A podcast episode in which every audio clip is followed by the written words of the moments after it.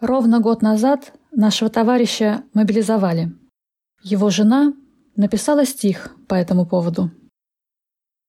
Двадцать восьмое. Предутренний час.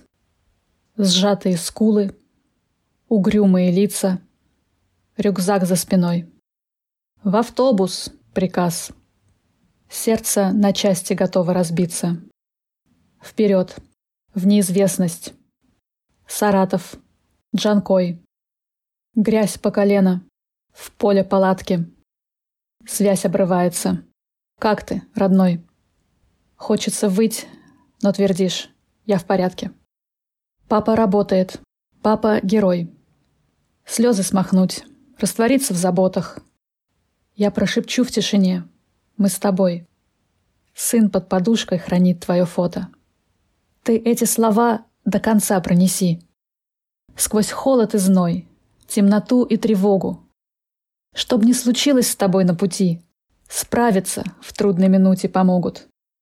Знаю, с победой вернешься домой. Руки мои отогреешь в ладонях. Стереть бы из жизни тот год роковой, забыть бы, как сон.